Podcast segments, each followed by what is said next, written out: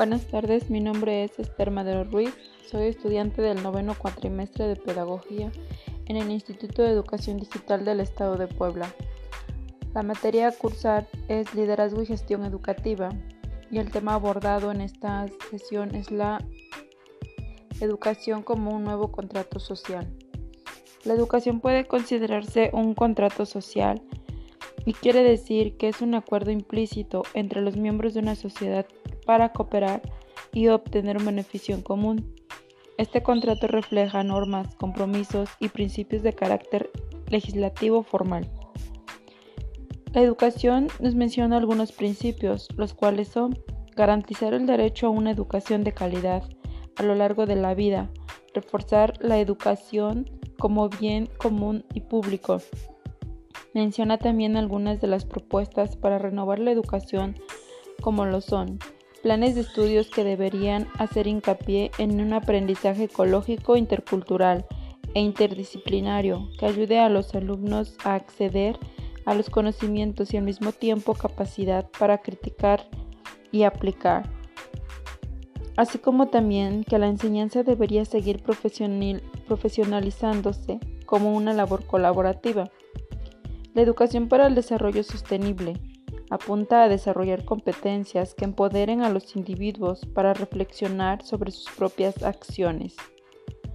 Actualmente nos encontramos con docentes que conocen sobre el cuarto objetivo del desarrollo sustentable y conocen y aplican acciones dentro del campo educativo para lograr dicho objetivo. Tales acciones son garantizar una educación equitativa, inclusiva y de calidad, promover oportunidades de aprendizaje en los alumnos, adaptar un plan de trabajo que de acuerdo al contexto de cada uno de los alumnos,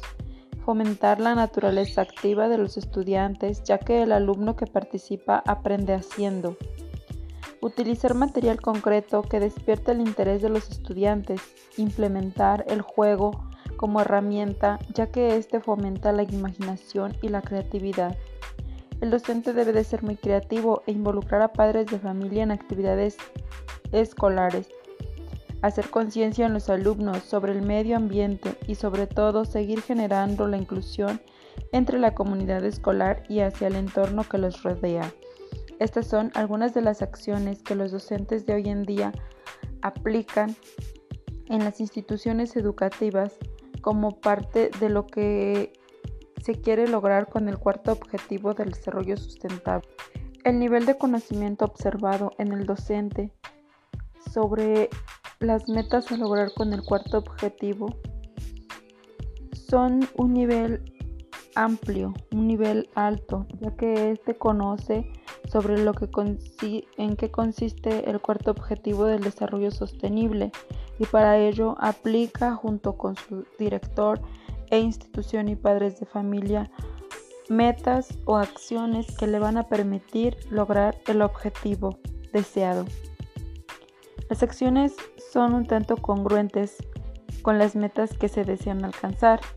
ya que parte de estas acciones tienen que ver con el objetivo. Por ejemplo, que se realizan Mm, sí, que se realizan acciones o planes de trabajo de acuerdo al contexto de los alumnos. Aquí ya estamos tomando parte de lo que el objetivo nos quiere o quiere que se logre. También los retos que se presentan en la escuela para que estas metas se alcancen, pues es que todos los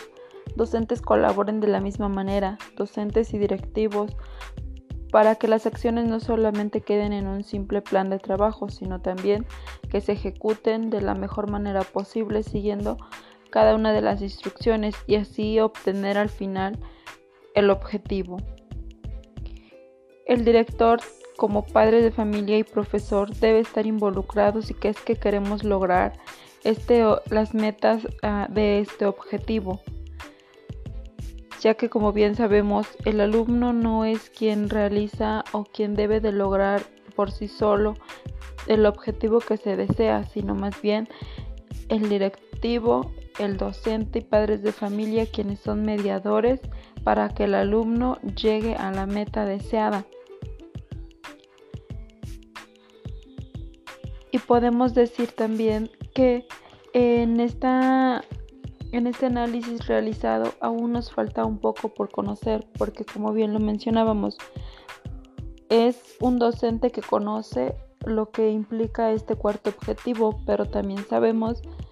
que así como hay docentes que conocen y ejecutan acciones, también hay quienes desconocen o aunque lo conozcan no realizan las acciones como tal y muchas veces dejan que desear. Entonces debemos prepararnos como docentes, debemos conocer, debemos planear y sobre todo debemos ejecutar y saber qué acciones realizar en el contexto educativo que nos estemos desenvolviendo.